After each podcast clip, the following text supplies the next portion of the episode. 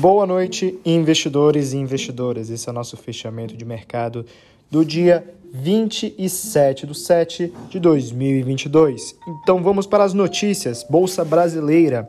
O Ibovespa fechou em alta de 1,67% nesta quarta-feira, aos 101.437 pontos. O principal índice da Bolsa Brasileira acompanhou parcialmente o que foi visto nos Estados Unidos, onde o dia foi de fortes altas. Já na política e economia, o MDB oficializa a candidatura de Simone Tebet à presidência Vice segue indefinido. Assim como seu adversário Ciro Gomes, Tebet também se posicionou como uma alternativa à polarização entre Jair Bolsonaro e o ex-presidente Lula. Já nos juros de dólar, a moeda americana recuou 1,84% frente ao real, negociada a R$ 5,25 tanto na compra quanto na venda. Os DIs para 23 no Brasil tiveram seus rendimentos caindo um ponto base para 13,89%. Os rendimentos dos contratos para 25 recuaram 16 pontos base para 13,06%, o dos contratos para 29, 18 pontos para 13,09%.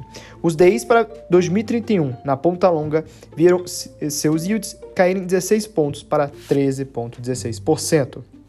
E já no mercado internacional, o Dow Jones avançou 1,37% aos 32.196 pontos. E o SP 500 subiu 2,62% aos 4.023 pontos. A maior alta do dia ficou para a Nasdaq, que teve alta de 4,06%, indo aos 12.032 pontos. O destaque desta quarta-feira ficou para a decisão do Comitê de Política Monetária do Comitê Federal de Mercado Aberto, o FONC, na sigla, na sigla em inglês. Os diretores do Federal Reserve optaram pela elevação da taxa básica de juros nos Estados Unidos em 0,75 ponto percentual. E já no mundo das criptomoedas, o Bitcoin se recuperou na madrugada desta quarta-feira e opera em leve alta de 0,8% após a correção ontem, em que chegou a perder os 21 mil, em meio à expectativa em torno da decisão do FONC sobre o novo reajuste da taxa de juros dos Estados Unidos. Essas foram as notícias de hoje. Meu nome é Gabriel Câmara, assessor de investimento na iHub Investimentos. Boa noite, bons negócios.